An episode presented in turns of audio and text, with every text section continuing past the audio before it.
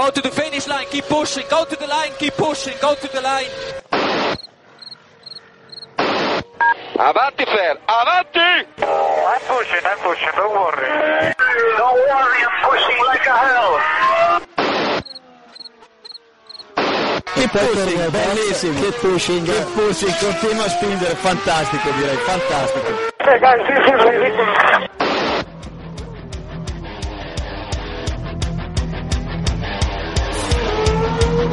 Comienza Keep Pushing, tu podcast de Fórmula 1.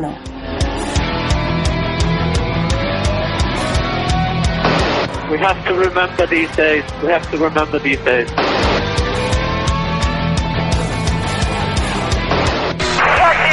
fucking Raikkonen.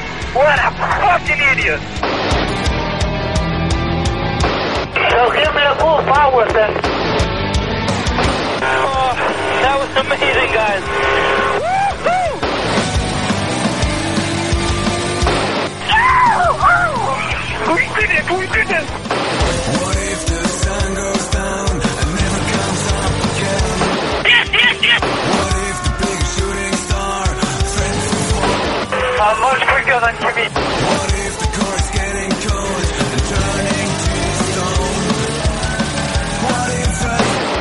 You have to leave a space. All the time you have to leave a space.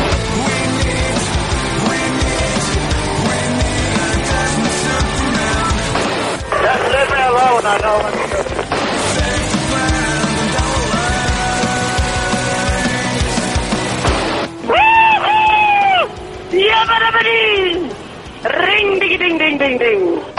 Buenas noches, empezamos el capítulo 163 de Keep Pushing para el previo del Gran Premio de Mónaco. Una carrera y un circuito que al menos pues tiene algo de historia y carácter y, y nunca deja a nadie indiferente. Para este capítulo tenemos por aquí a Iván Illán Buenas noches. y a Diego Otero. Y ya, Hola, ¿qué tal? Intentaremos aquí tirar por los que no están. sí, porque nos han abandonado David y Jacobo, que, que bueno, ya, ya veremos si en el próximo capítulo Vini nos cuenta lo que les aprecia del Gran Premio de Mónaco. Bueno, eh, llegamos eso, a Mónaco, un circuito de 3.340 metros, al que se dan un, al que se dan un montón de vueltas, 78 en concreto. 30 kilómetros, porque aquí eh, no se cumple la normativa de los 300 kilómetros habituales de distancia de carrera y, y se hace algo más por el, por la velocidad del circuito. Y aquí también, ya sabéis, eh, la calificación es clave, porque adelantar aquí pues poco y el DRS tampoco cuenta mucho. Y a mí al menos sí que es un circuito que, que me gusta por, al menos lo que es la vuelta, ¿no? Ver a los pilotos cómo trabajan en, en el vuelta a vuelta y, y todo lo que tienen que ir, ir haciendo. ¿Vosotros qué os parece el circuito? Iván. Yo estoy loco por, por ver este fin de semana porque desde hace poco que tengo el Movistar en casa y voy a poder ver en multipantalla con 20 cámaras y poder fijarse en el piloto. Es lo que dices tú, eh, ver una vuelta on board en, en Mónaco es, es distinto a cualquier cosa yo creo que es lo que llama la atención de, de los que quizá no están tan metidos en la Fórmula 1. Lo hemos visto en, en Rush, lo hemos visto en Senna, eh, son imágenes que, que llaman la atención ver la Fórmula 1 corriendo tan, tan, no sé, de forma tan agresiva, ¿no? Queda tan agresivo con un, con un escenario como Mónaco. Y, y, en definitiva es un gran premio que, que antes era excepción, sigue siendo excepcional en algunas cosas. Antes era excepción porque era el único urbano, eh, eran los únicos que a lo mejor se permitían unas reglas que no se permitían en otros circuitos, como esa que comenta de la duración, y ha perdido un poco de, de, ese, de esa exclusividad, pero yo creo que sigue siendo uno de los grandes premios míticos. Ganar en Monte Carlo es algo que está destinado a muy pocos y que es algo impresionante. Yo creo que ningún piloto lo olvida si, si lo consigue. Hablando de normativas extrañas, también recordar, por ejemplo, eh, que antes, hasta que la realeza no terminaba de comer era hasta que no se, no se podía empezar la carrera, hasta que no terminaban de comer. Cosa que cambió ya con un poco la, eh, los derechos televisivos y demás, ¿no? Sobre todo Bernie Ecclestone, que es una norma un poco extraña, pero vamos, así era, era Mónaco. ¿A ti, Diego, qué te parece? A mí me, yo creo que a cualquier aficionado le gusta. Mónaco es, es algo especial, es un circuito peculiar y precisamente por eso tiene, tiene su gracia y le hacemos ciertas concesiones eh, ciertas o bastantes que, que, si fuese algo, si fuese norma no haríamos. Sin duda nos da carreras nos da un poco una de cal y una de arena, ¿no? Nos da a veces unas carreras tremendamente aburridas otras veces unas carreras fascinantes. Es un circuito que se presta a ambas cosas y que le da ese punto especial a lo- en toda la temporada. Eh, todo en Mónaco es peculiar, el podio no es igual, la ceremonia no es igual, las, todo, absolutamente todo, o prácticamente todo en la carrera de Mónaco es, es diferente, empezando por los entrenamientos libres que, que no son el viernes, sino que son el jueves. Y, y yo creo que esa es la gracia. Se, han se ha intentado repetir el éxito de Mónaco porque al final eh, todo, la gente piensa en si la gente piensa en Fórmula 1 y piensa en Ferrari, yo creo que los segundos es el Gran Premio de Mónaco. Y se ha intentado repetir en Singapur y se ha intentado repetir en el mal logrado circuito urbano de Valencia, pero sin lugar a dudas no hay nada que. El Mónaco del futuro, eh, te recuerdo, ¿eh? Sí, sí, tan del, tan del futuro, futuro mucho que aún- futuro tiene- Sí, sí. Aún lo tiene que volver a construir aún.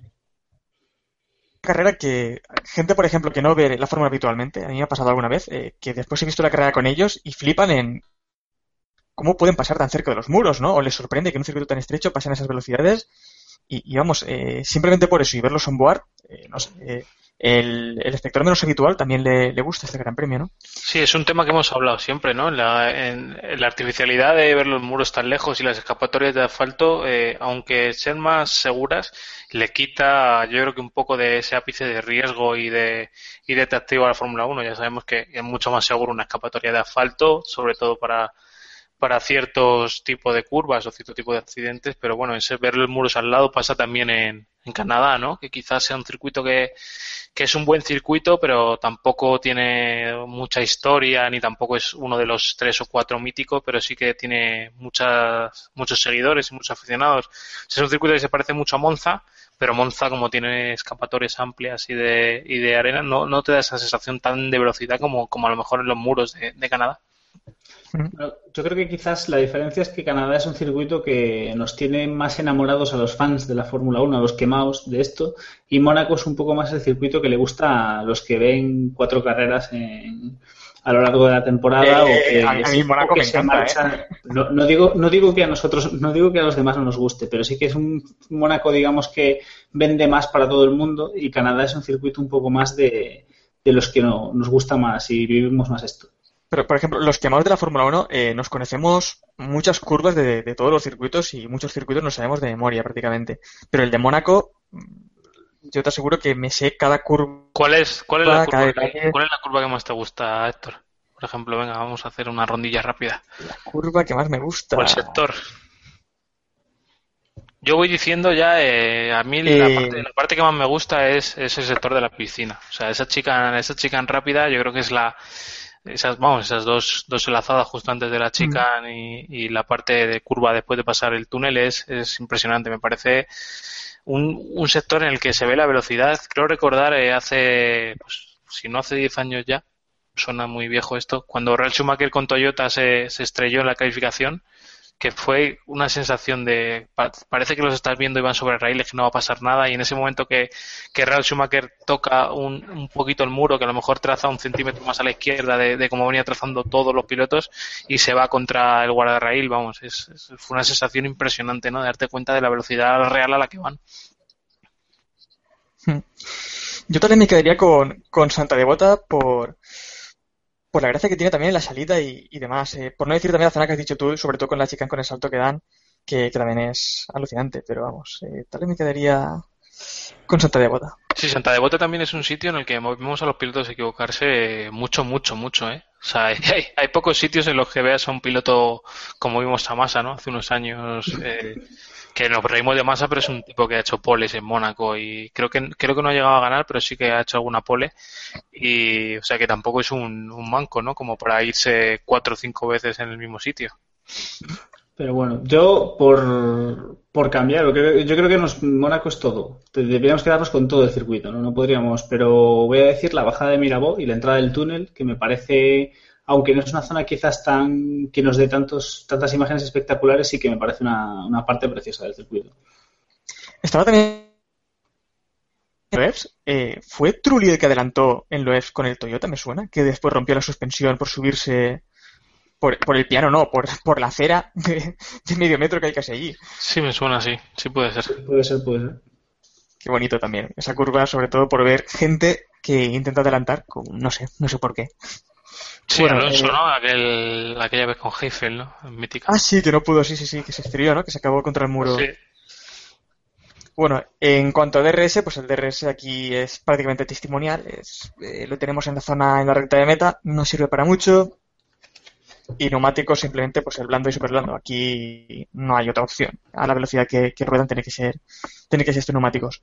En cuanto a los horarios, eh, recordad que aquí empezamos antes, el jueves, para que la gente se quede más tiempo en los hoteles, porque otra razón tampoco es que haya. Si alguien me explica una razón, ya sé que se dice, no, es que el viernes hay mercado ya, y la GP2, ¿qué, qué ocurre con ella? Es Bueno.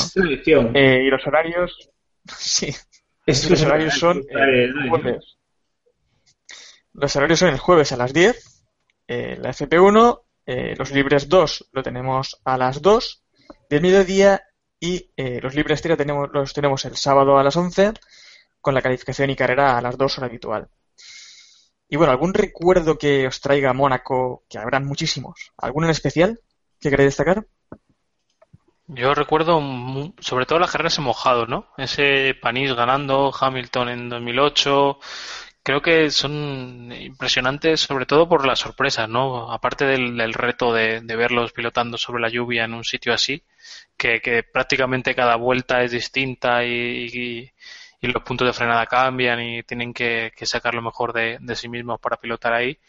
Eh, siempre tienen sorpresas, ¿no? Eh, un líder destacado se puede estrellar, vamos, por no recordar aquella carrera de, de Senna con el Toleman y, Ujú. y, y Prost y compañía, o sea, no remontarse tanto no hace falta y yo creo que quedarnos con esa carrera de Hamilton en el 2008, por ejemplo, que tocó el muro en, en esa zona que comentábamos de la piscina, pero a pesar de ello ganó. Yo creo que es una de, de sus mejores carreras y una de las, de las recientes que más hemos disfrutado ahí en Mónaco. Bueno, Diego, si, si Iván te ha dejado algún recuerdo por mencionar, se los, se los ha quedado todos. Eh, yéndonos a la vertiente un poco más trágica, entre comillas, recuerdo el accidente de Pérez de hace unos años, que, que fue bastante duro. Y, y la verdad es que es lo primero que me, que me vino a la cabeza. En la- digamos que en la época reciente de Mónaco, y que nos recuerda un poco que Mónaco también es, es muy bonito, es muy espectacular, pero todas esas excepciones y esas peculiaridades a veces pueden darnos más de un susto. bueno, pues ya que tú has hablado de un accidente trágico, iba a hablar de algo más divertido, que fue el parking que hizo Schumacher, el parking en la Rascas, tan divertido que después además repetiría en los Ferrari al año siguiente, ambos Ferrari además, que esto ya es recochineo. Y bueno, la, y el año pasado, ¿no? Rosberg, o al final no. Aunque no fuera en, en la Rascas. Habría que ver, habría que ver. Habría- que preguntarle a Hamilton. Este sería un buen momento engancharlo en pleno Gran Premio este, este fin de semana y preguntarle qué, opina de lo que hizo Rosberg el año pasado. Que se sigue pensando que lo hizo bueno, a propósito. Sí, hablando del año pasado también, me acuerdo de ahora que lo decís de, de Bianchi, ¿no? De aquel, de aquellos puntos para, para Marussia que, vamos, quedarán para, para la historia. Yo creo que es imposible que, que un equipo así, vuelva, vuelva a puntuar y menos en una carrera no tan loca como el año pasado, ¿no? Tuvimos una carrera típica de Mónaco, pero tampoco pasó nada, ni llovió, ni tuvo circunstancias difíciles, ¿no? Bueno, en cuanto a la meteo, no va a haber nada, eh, simplemente sol todo el fin de semana. Y eh, lo que también tenemos que mencionar son los cambios que van a haber, que han habido en Mónaco. Eh, primero se ha asfaltado unas y ha habido una remodelación en Tabac que yo no la he visto aún en fotos, no sé si alguien la ha podido ver. No. No, la verdad. Me parece que se ha ganado un poco de espacio, ¿no? Hacia el mar, unos tres metros. Mm. Sí, toda esa zona se veía que la habían que la habían remodelado, habían remodelado, habían refaltado todo y, bueno, en la Fórmula E vimos, pero yo la verdad, si te soy sincero, no me di cuenta de, que se hubiera movido ahí algo. Y bueno, los resultados del año, del año anterior, eh, ganó Nico Rosberg en, en Mónaco con Hamilton segundo y Ricardo tercero. eh, la pole fue también para Rosberg, ¿verdad? Si no me equivoco. Sí, la pole también fue para Rosberg. Hombre, aquí en Mónaco, habitual. Eh, ¿Cómo veis a, Mercedes para esta carrera? ¿Creéis que Rosberg puede llevarse otra vez la victoria, también como ocurre en Montmeló? ¿O Hamilton lo tiene hecho, Diego? Eh, me cuesta mucho creer en dos, dos, grandes premios consecutivos en los que Rosberg le, sea capaz de, levantar la victoria a Hamilton. Mónaco es un circuito que se presta a las sorpresas, que se presta a que veamos cosas raras, pero yo creo que con lo calentito que viene de España, mm, Hamilton no va a dejar ni el más mínimo ápice a, a Rosberg para que le intente levantar la victoria. Pero bueno, eh, Iván, al menos Rosberg corre en casa, ¿no? En esta carrera y lleva, si no recuerdo mal, eh, ganó en 2014 y también en 2013 sí, los poli dos años. Sí, sí, por eso digo que es un circuito que se le da bastante bien. Es un circuito que se le da muy bien. Hay pocos pilotos que han ganado dos veces seguidas y, tres veces, si no me equivoco, ni siquiera Schumacher llegó a ganar tres veces. Solo Senna y Prost y alguno, alguno más, como Morgan Hill también, que le gustaba mucho, le gustaba mucho esta pista. Yo lo veo precisamente por eso, por la estadística que es un poco puñetera, lo veo difícil que, que Rosberg vaya a meter mano otra vez a, en, el, en el circuito de, Principado. Me parece que Hamilton está muy centrado a pesar de lo que pasó en, en Barcelona y eso le va a dar la, la posibilidad de, de, lograr la pole. Este año no está sufriendo tanto como el año pasado. El año pasado, cuando llegamos a Mónaco, no sé si recordáis, Hamilton tenía muchísimos problemas con los frenos y, se, y era, era, su principal preocupación en aquel momento y por eso en gran parte de la temporada Rosberg le batió a una vuelta. Creo que eso ha quedado ya cerrado, es un episodio cerrado y creo que Hamilton va a sacarle, va a meterle mano. ¿no? Lo que no sé si vosotros veis a a alguien más, ¿no? Si veis que, una pista tan peculiar como esta va a favorecer a, a los Ferrari, va a poder a permitir que Williams se ponga ahí arriba o, o, veis una lucha entre los dos nada más. Hombre, ojalá tuviésemos una, una, una victoria o por lo menos tuviésemos a alguien más luchando que no fuesen los dos Mercedes, pero me parece complicado. Cierto es que si algún equipo fuese capaz de meterse, de meterse, pues si Ferrari fuese capaz de hacer una primera línea y, y, ponerse primeros en la salida mm, en un circuito como Mónaco y teniendo en cuenta que tienen un ritmo bastante bueno, aunque no estén al nivel de Mercedes, pues tal vez les podría dar una opción de, de luchar la victoria. Pero bueno, yo creo que a priori y sin cosas raras, todo lo que todo lo que nos podemos esperar es una victoria de Mercedes. Pero es que además eh, vería Ferrari tal vez en ritmo de carrera, pero en la calificación Mercedes está muy por encima, me parece. No creo que les puedan alcanzar. Pero bueno, ojalá, ojalá. Y... Sí, hay que tener en cuenta también lo de los neumáticos. Bueno, lo, creo que lo comentarás ahora, ¿no? Que vamos con super blando y blando y es la primera vez en la temporada que, que se van a usar y veremos, veremos a ver. Hay que decir que, que Ferrari ganó con cuando se usó medio y duro, vamos, que en, en, Malasia, pero vamos, medio y duro también usamos en España y vimos lo que lo que pasó. Y otra noticia es que bueno, al final eh, Roberto Meri va a correr también esta carrera con, con Manor, que, que, en principio tiene que correr en la, en la Fórmula Renault 3.5. No va a correr las dos carreras, obviamente, pero bueno, correrá en, en Fórmula 1. ¿Qué os parece esta noticia, Iván? Yo creo que, que, bastante bien. Yo me parece que, que, hace bien en la oportunidad de estar una vez en Mónaco con un Fórmula 1, a pesar de que lo que pone Maron en la pista y sobre todo lo que le pone a Mary es más un GP2 que un Fórmula 1. Eh, me parece que es una buena oportunidad, ¿no? Que tiene que aprovecharla. No sabe si otra vez va a tener la oportunidad de subirse a correr el Gran Premio de Mónaco con un Fórmula 1, así que hace bien. Donde sí que estará, eh, Diego, es después en, en Spa eh, ya la tercera carrera de, certamen, que bueno, conducir al menos en Spa pues también es, tiene lo suyo, ¿no? Esa carrera no la pierde, además no coincide. ¿Qué te parece que, esté en Mónaco también, con Manor? Hombre, que siga, que siga que siga en Fórmula 1, aunque sea en Manor, siempre es, o a priori siempre es una buena noticia. Eh, ha tenido que escoger en este, en este fin de semana entre entre Fórmula 1 o otra competición y lógicamente en ese momento pues la decisión es obvia y más en un gran premio como Mónaco pero bueno sabemos que ya lo comentamos la semana pasada que es un piloto que tiene bastante que parece que tiene su cabeza razonablemente amueblada sabe que lo de Manor se puede acabar mañana y de hecho los rumores dicen que parece que quizás Mónaco sí que sea su última carrera y, bueno, todo lo que sea aprovechar esta experiencia, desde luego, bienvenido sea. Y más si sabemos, si tenemos en cuenta el historial que tiene el equipo Manor, anteriormente Marusia, anteriormente Manor otra vez, en Mónaco, pues hombre, Roberto no, no es manco y quizás eh, quizás si ven la oportunidad este, este fin de semana sí que le dejen correr con el coche con la puesta a punto buena. Bueno, y en cuanto a McLaren, ¿cómo veis el tema? Eh, ¿Creéis que pueden conseguir sus primeros puntos de la temporada? Mm, porque Baton y Alonso estaban bastante confiados en esta carrera, en que al menos sí que podían llegar a estar en, incluso en la Q3, pero eh, tal vez Montmeló fue un jarro de agua fría, Iván. Sí, yo creo que Montmeló pensaban dar un salto importante y no lo dieron. Es evidente que no lo dieron. Que Alonso podía haber logrado ahí algún puntito con un poquito de fortuna, pues quizá. Pero bueno, la, la suerte estuvo en su contra. A lo mejor le sonríe en Mónaco, pero creo que Mónaco no es el lugar más apropiado. Sí es cierto que los pilotos rinden más que las máquinas, más importante las manos que en cualquier otro circuito. Pero también es cierto que, el Principado exige mucho a las mecánicas, ¿no? Hay muchos problemas por subirse, por forzar mucho las suspensiones y cosas así. Creo que McLaren últimamente no peca solo por el motor, sino por, por fallos de ese tipo de mecánicos que, suelen pasar en, pretemporada y en coches que, que quizá no son tan no son tan potentes. No sé cómo lo veis vosotros, pero ¿creéis que el, cada vez que según va mejorando Honda se va a ir viendo las carencias de, del McLaren, ¿no? Que quizá había parecido un coche con mucho potencial hasta que se le ha exprimido.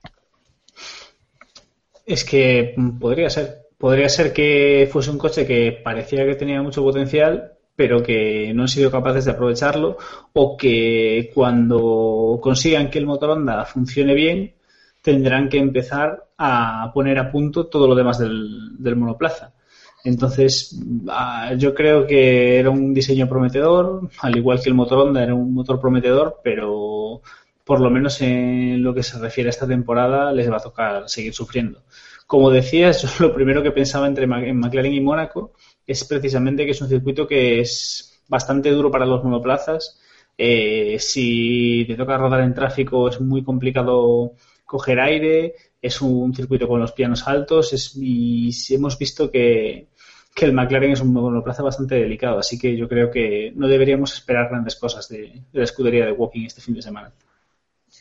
No, y además, como no tenemos tampoco otro coche con el que comparar motor, tampoco podemos saber exactamente eh, lo que es motor y lo que es chasis, ¿no? Los problemas realmente, por algunas cosas sí lo podemos saber, pero Claro, eso, el, el, ritmo de Sauber en las primeras carreras demostraba bastante que, que era Ferrari quien, quien había metido, había mejorado ese, ese, ese motor y, eso le había servido a, Sauber.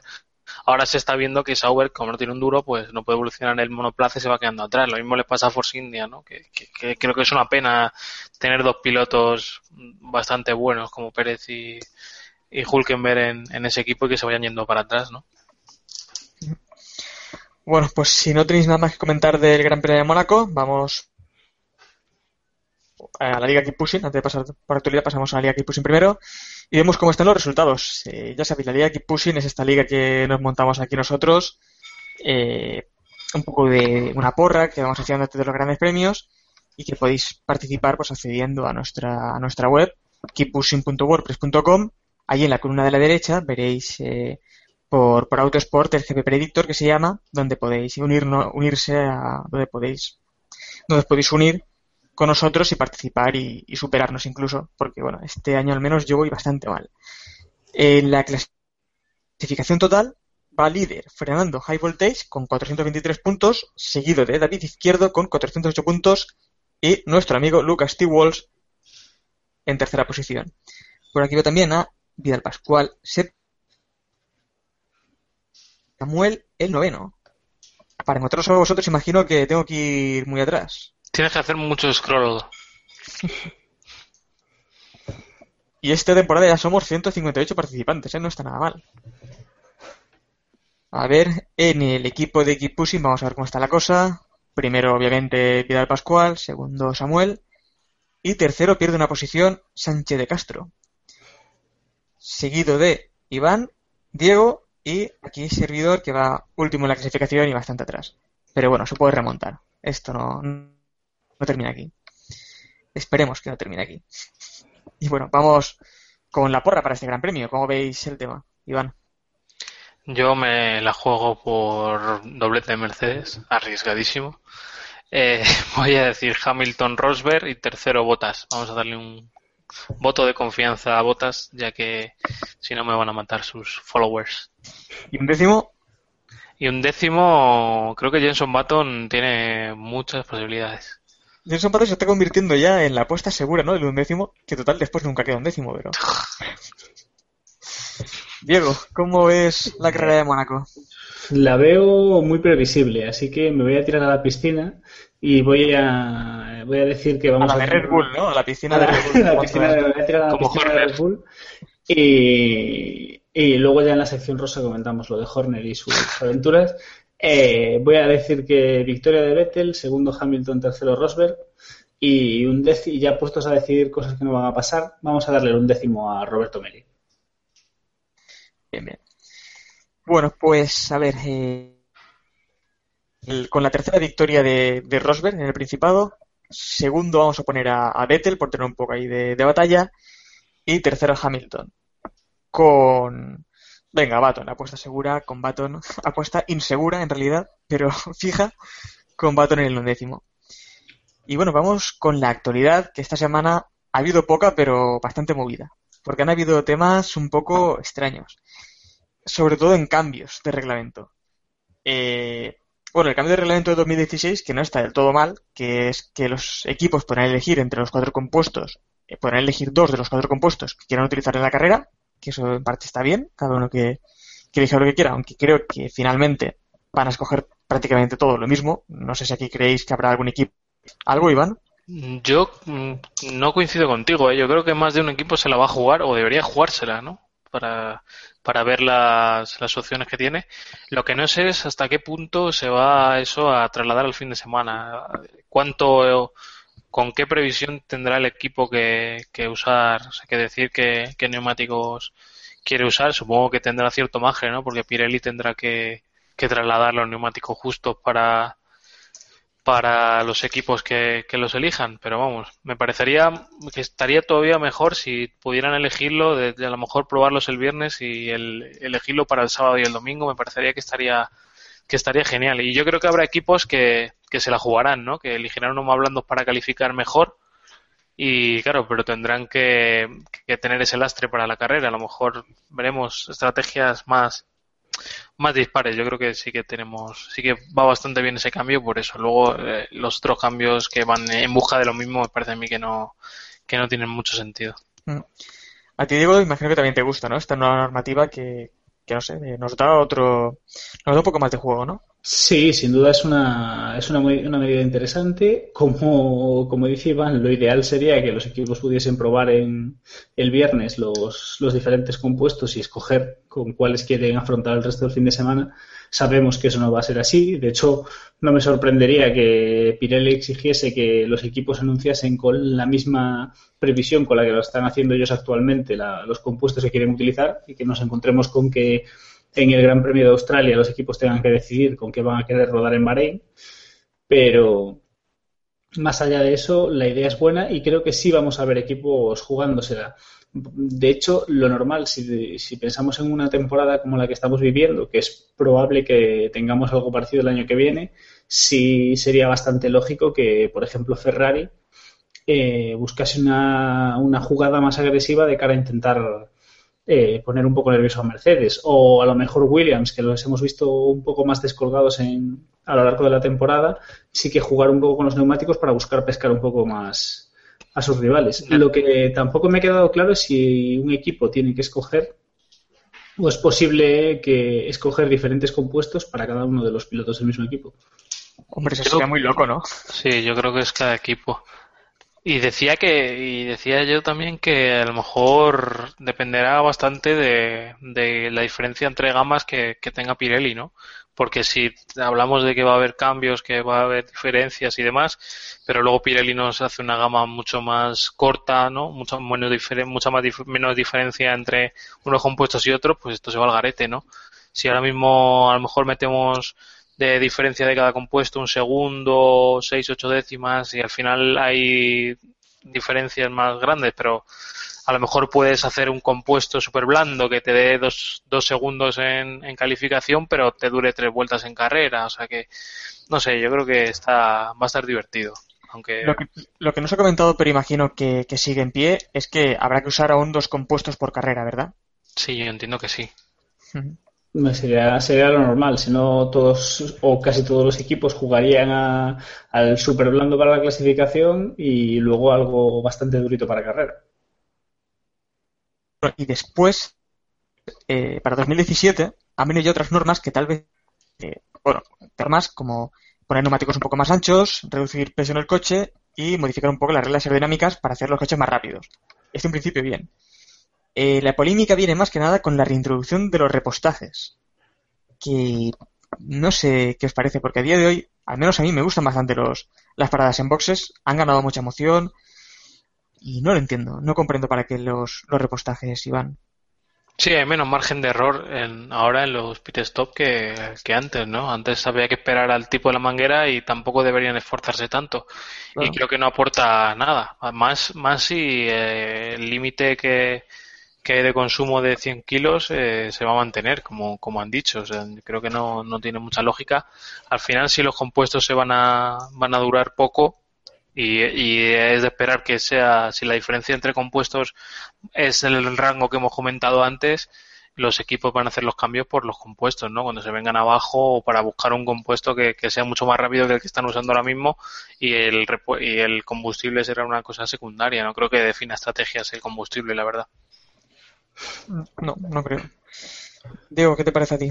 Eh, me parece absurdo teniendo en cuenta la Fórmula 1 en la que nos encontramos. Yo llevo años diciendo que, desde, de hecho, desde que se, desde que quitaron los repostajes, llevo pidiendo que vuelvan.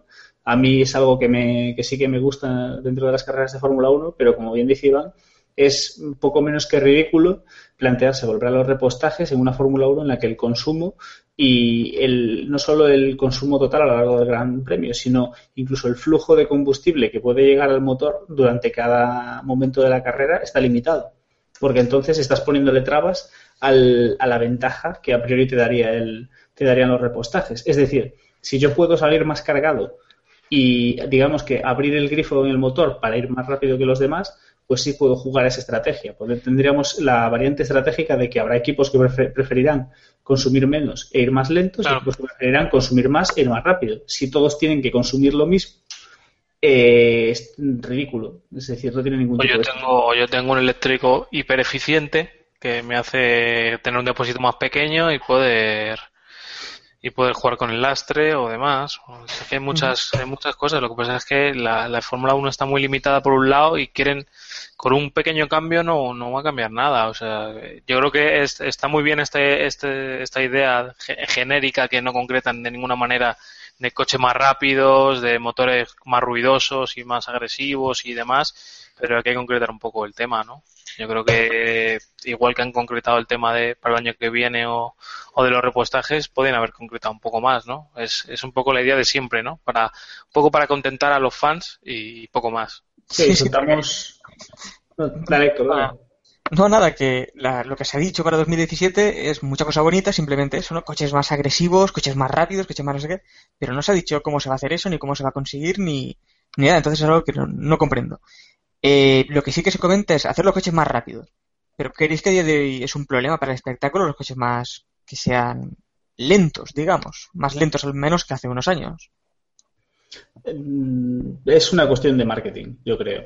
El, vender que la Fórmula 1 es el culmen de los deportes del motor, pero que los monoplazas no sean mar- no todo lo rápidos que podrían ser, choca, al menos hacia en una cuestión de marketing. Más allá de eso, no creo que sea lo más relevante que los monoplazas sean más o menos rápidos, aunque sí que tiene su, su aliciente.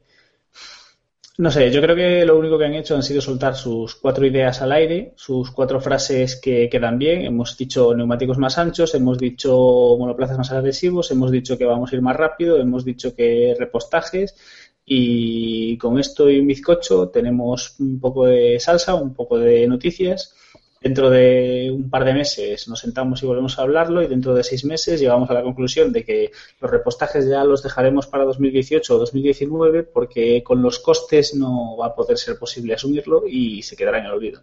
Sí, yo no descarto que estas medidas hayan salido de una reunión que haya durado menos de lo que no está durando nuestro debate sobre el tema. yo creo que sí, han notado cuatro cosas, por ejemplo, lo de los motores más ruidosos que esto imagino que sería con trompetas, como vimos en el pasado, ¿no? no, la idea, la idea era que, que, rodasen más revoluciones para que, para que hiciese más ruido. Pero, pero se supone que manteniendo el consumo y la, y, la durabilidad de los motores. Entonces, bueno. Y bueno, otro tema también que... Sí, perdón, Iván, si querías... No, decía que, este fin de semana al parecer también se van a reunir los pilotos para dar ideas de, cómo mejorar la Fórmula 1. En un, después de decirlo en Momeló, sacar, sacar una pequeña reunión para poder reunirse la, la semana que viene. Y creo que las conclusiones que vamos a extraer van a ser más o menos parecidas a, estas, ¿no? una lista de, de, para los Reyes Magos, ¿no? y poco más. Y otro tema también que se ha comentado es, eh, se ha rechazado por fin el quinto motor en, eh, para 2015. No sé si os parece bien o os parece mal, al menos, al menos es coherente con lo que se dijo en un primer momento, ¿no? Yo, creo, que es la esencia. Es, eh, las normas estaban escritas estaban escritas así.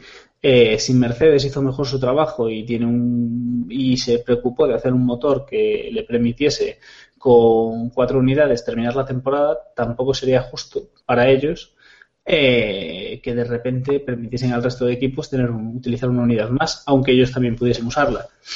Que vamos a empezar a ver penalizaciones y eso va a, a impactar mucho los resultados.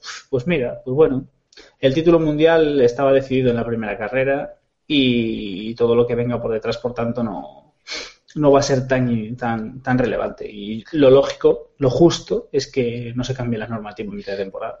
Yo creo que, está bien, pero vamos a ver la competición bastante desvirtuada con las sanciones. Y sobre esto me gustaría a lo mejor reflexionar y creo que a lo mejor se podría ejercer otro tipo de, de sanción, ¿no? Porque al final es un, es un tema global de la temporada, ¿no? Usar un quinto motor eh, no es algo que te vaya, se vaya a traducir en una mejora en ese Gran Premio en concreto, pero la sanción que te llevas sí es para ese Gran Premio en concreto. Así que mm. me parece que a lo mejor, yo que sé, restando algunos puntos del campeonato o algo así, algo más, más creativo, ¿no? Podría, podría ser más justo, ¿no? Sin desvirtuar la carrera, porque a lo mejor Ricciardo se, se tira las últimas carreras calificando en Q3 en todas y, al final tiene que salir al fondo de la parrilla por este tema, ¿sabes? Ya, pero bueno, también pensando cómo va a ser este final de temporada, porque parece que va a ser un final de temporada bastante aburrido, al menos esto nos dará un poco de salsa a las carreras. Sí, eso puede ser. Porque si no, Sí, al final tampoco va a decidir esto el título, así que, pues, oye, tampoco es tan importante. Y, en cuanto a neumáticos, vuelve a decir Michelin que, bueno, que se plantea tal vez volver a la Fórmula 1. Pero, ¿lo que es posible o eso otra vez Michelin diciendo cosas así, el, un poco de publicidad. El titular, básicamente es que Michelin volvería a la Fórmula 1 si hicieran lo que la Fórmula 1 no le va a dejar hacer. no, básicamente, se dijo el año pasado también. Eso es, básicamente que están abiertos a entrar, pero que bueno, que debería ser con algunas condiciones. Y la básica es que el, que el neumático sea un, sea un factor de rendimiento, ¿no? Como fue en el pasado cuando Pirelli se peleaba con Bridgestone cada, cada fin de semana y, la guerra de neumáticos llevó a la Fórmula 1 a, a, unos gastos excesivos y, toda esta película que nos cuentan, pues eso, que, que no quieren hacer un neumático eh, que dure X vueltas, que sea tantos segundos más rápido uno que otro, sino hacer lo mejor posible y, y hacerse publicidad de que sus neumáticos son tan buenos, no esa mala publicidad que se hizo Pirelli hace, hace unos años, ¿no? Pero ahora mismo, como conforme está hecha la Fórmula 1 con los motores también, con esta guerra de motores que tenemos actualmente, ¿os gustaría una guerra de neumáticos con dos fabricantes, Diego? A mí me gustaría guerra en todo. Yo me gustaría Pero claro, mm, todo debería ser equilibrado. Me gustaría tener una guerra de motores mm, en el día a día, no una guerra de motores que queda cerrada el día 1 de la pretemporada, en el que se sellan los motores y tenemos los tokens y lo que quieras, pero la evolución está súper limitada, igual que está limitada a nivel aerodinámico y por tanto también deberá estar limitada a nivel de neumáticos. ¿Qué tendríamos si permitimos dos proveedores de neumáticos en esta Fórmula 1? ¿Qué es lo que vamos a tener? Pues con casi total seguridad la obligatoriedad de homologar los compuestos a principio de temporada. Y una vez más tendremos un factor que será que el que tenga el mejor neumático en la primera carrera tendrá un plus durante toda la temporada y en ese sentido no tiene lógica. Para tener guerra de neumáticos tienes que poder permitir la evolución. Volvemos a los costes y volvemos al factor diferencial, más si todo lo demás no evoluciona.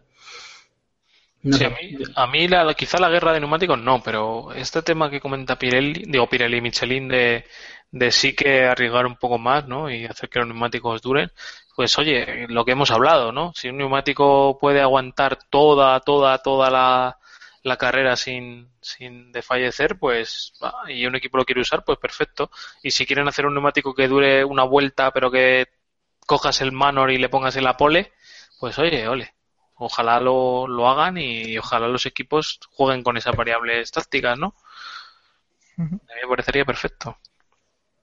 Y bueno, como tenemos eh, esta semana un poco vacía, vamos a hablar también un poco de, la renovación de Lewis Hamilton con Mercedes. Un tema que parece que vamos a comentar bastante esta temporada. Eh, lo habéis hecho, vamos, sí, es que tampoco comprendo por qué se iba a querer marchar Hamilton ahora mismo de, Mercedes, teniendo el coche más rápido. ¿Queréis que no está a gusto Hamilton en Mercedes, Deo? Mm, no, no necesariamente, pero bueno, creo que en su día tampoco nos parecía creíble que Hamilton fuese a dejar McLaren por Mercedes y ya nos demostró que fue una decisión acertada, así que mm, quién sabe lo que pasa por la, por la cabeza de Hamilton.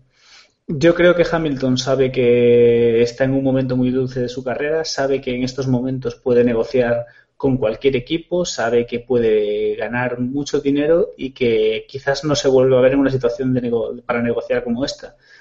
Y Hamilton está apretando todo lo que puede apretar. Al final, Ferrari nos ha demostrado este año que parece que está remontando, que obviamente este año no, pero quizás en uno o dos años sí pueda luchar nuevamente por el título. No sabemos lo que va a pasar con McLaren, pero es una incógnita yo creo que a medio plazo sí podremos ver otros equipos logrando el título. Así que tampoco es descabellado pensar en un cambio. Si, si eres Hamilton, si además sabes que vas a poder volver a luchar por el título en dos años y ganar bastante más dinero. Aún así, ¿Y un cambio, ¿Y un cambio hacia dónde? Eh, eso ya no lo sé. A ver, en el fondo supongo que Hamilton renovará con, con Mercedes, pero bueno, yo creo que Mercedes se creía hace unos meses que esto iba a ser cosa de cantar y que lo tenían hecho poniéndole el papelito delante y Hamilton les ha demostrado que, ni mucho menos. ¿Pero dónde te gustaría que fuera? Hombre, em, yo creo que sería bonito. verlo en Ferrari sería bonito, porque la lucha de Vettel-Hamilton en un mismo equipo sería bonita pero lo realmente divertido sería que tuviésemos a, que, que tuviésemos lo que tenemos ahora, a Fernando en un equipo, a Vettel en otro, a Hamilton en otro. Solo nos falta que los tres equipos tengan monoplazas más o menos igual de competitivos. Que eso es difícil y nunca pasa. ¿Y no te parece, Iván, que esto es lo de siempre, ¿no? Un poco estirar la cuerda para forzar el tema y conseguir un mejor contrato, ¿no? ¿Cómo, sabes lo que, lo que te voy a decir, eh? Sabes. Me lo tienes bien está puesto en el guion, está puesto en el guion, entonces. Yo, creo, yo creo que Hamilton lo mejor que podría hacer es fichar por Williams. Creo que sería el mejor. Lo mejor para Williams, ¿verdad? Lo mejor para Williams, lo mejor para todos. Un piloto que ganó con McLaren, ganó con Mercedes, ganó con Williams. Ahí está. Le quedaría Ferrari, ¿no? Sí.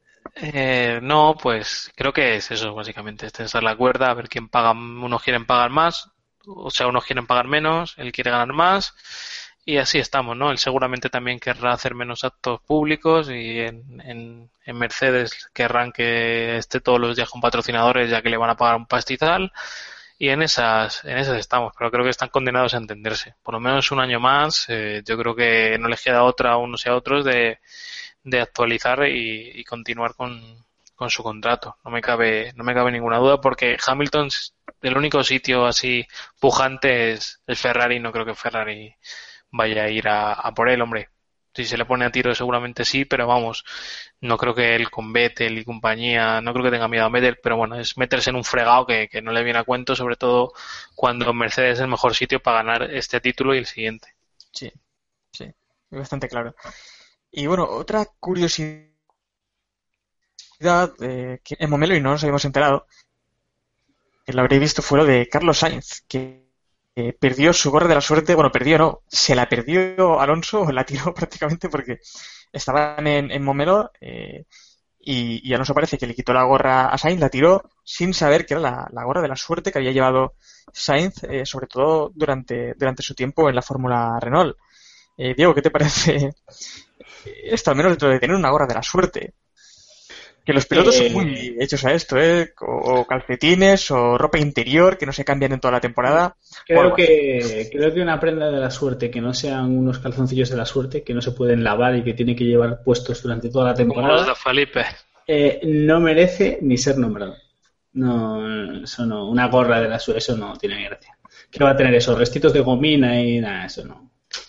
No, no. La parte, la parte que, que creo que Héctor no sabe es que ha aparecido esa gorra de la suerte. Sí, sí, sí, ha aparecido después. Sí, el, Pero hay que dejarlo para el el final. aficio- pero- Ah, he hecho spoilers.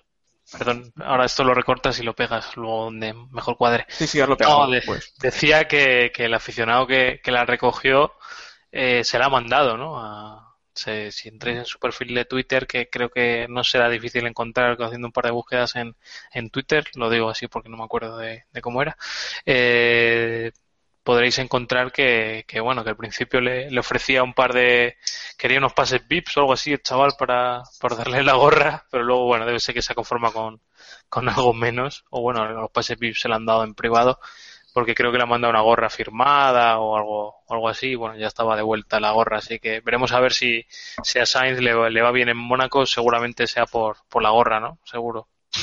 Sin duda. Un fan, ¿no? Un gran fan que quería ayudar a, a su ídolo.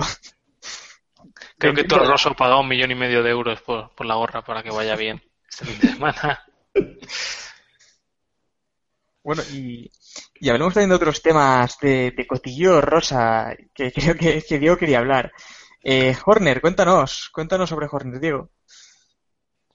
Que, que se ha casado.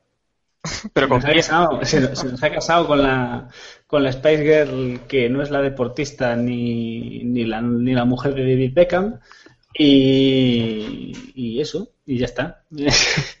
momento, momento rosa.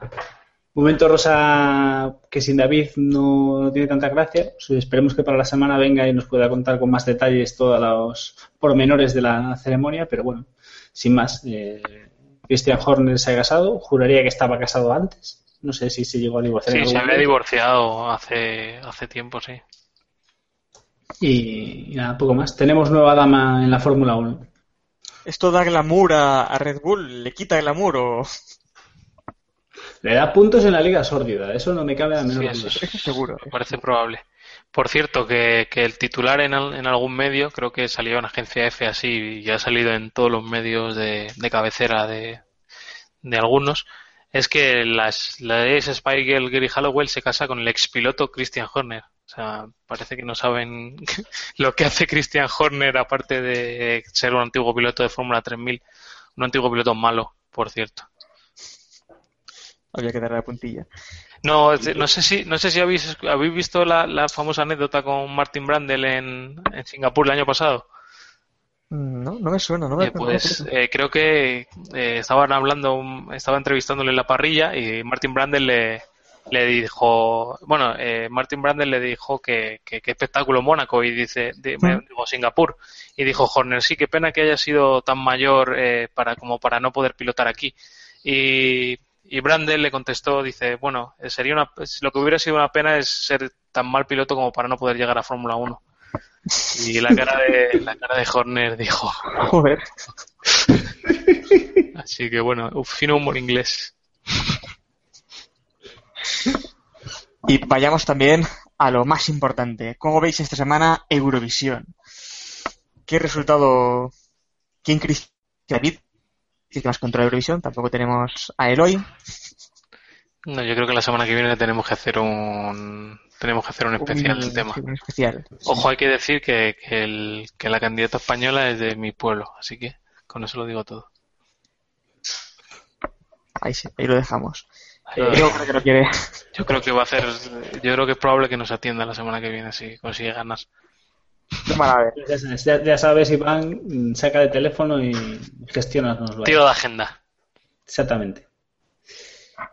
Hombre, como estaba bastante baja autoestima, a lo mejor no acepto venir. Un buen resultado crees también, ¿no, Diego? Sobre... Eh, yo espero, yo to- todo lo que no sea victoria de Australia me parecería una decepción. ¿Quién va, quién va a ser el undécimo? Eso es lo que deberíamos. Ahora se lo preguntamos a Eloy. sí. Bielorrusia, yo qué sé.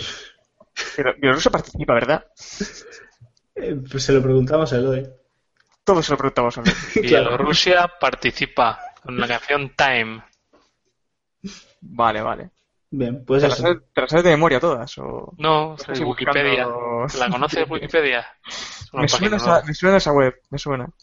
Bueno, vamos ya cerrando. El capítulo de hoy quedará cortito, pero todo bien condensado con toda la información. Así que bueno, hasta aquí el capítulo de hoy. Eh, ya sabéis, podéis contactar con nosotros por Twitter sobre todo, también por Facebook, donde somos eh, KP Podcast. También seguimos por ahí por Google Plus, si es que Google Plus aún sigue en pie. Y si queréis algo más personal, podéis mandar un correo a keeppushingf1.gmail.com. Así que cerramos ya esto por hoy. Volveremos tras Mónaco para comentar la carrera con Just Drive de Alistair Griffin. Adiós.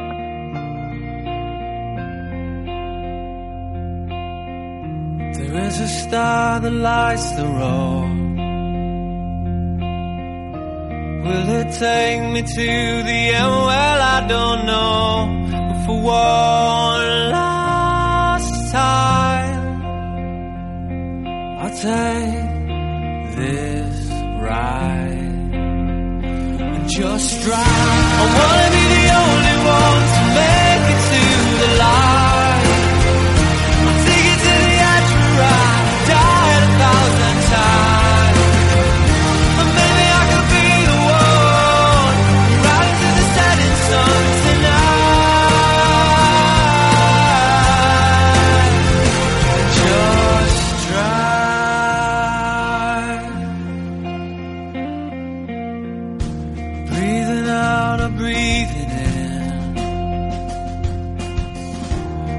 Broken down, but I will live to fight again for one last time.